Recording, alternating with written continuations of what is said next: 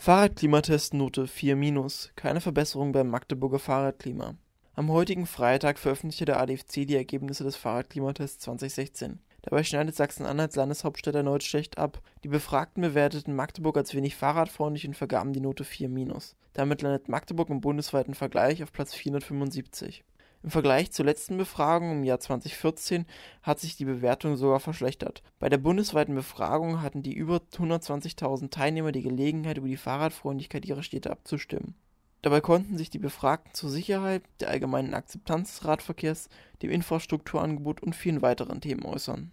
Magdeburg erhielt in fast allen Kategorien negative Bewertungen doch die größten Probleme sehen die Radfahrenden bei den Themen Fahrraddiebstahl, Falschparken auf Radwegen und Baustellenführungen für Radfahrende.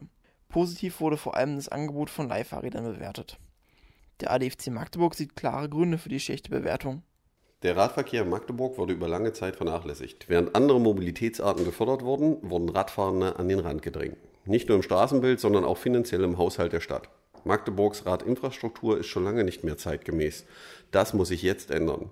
Guter Radverkehr ist nicht umsonst. Wer bereit ist zu investieren, wird auch davon profitieren.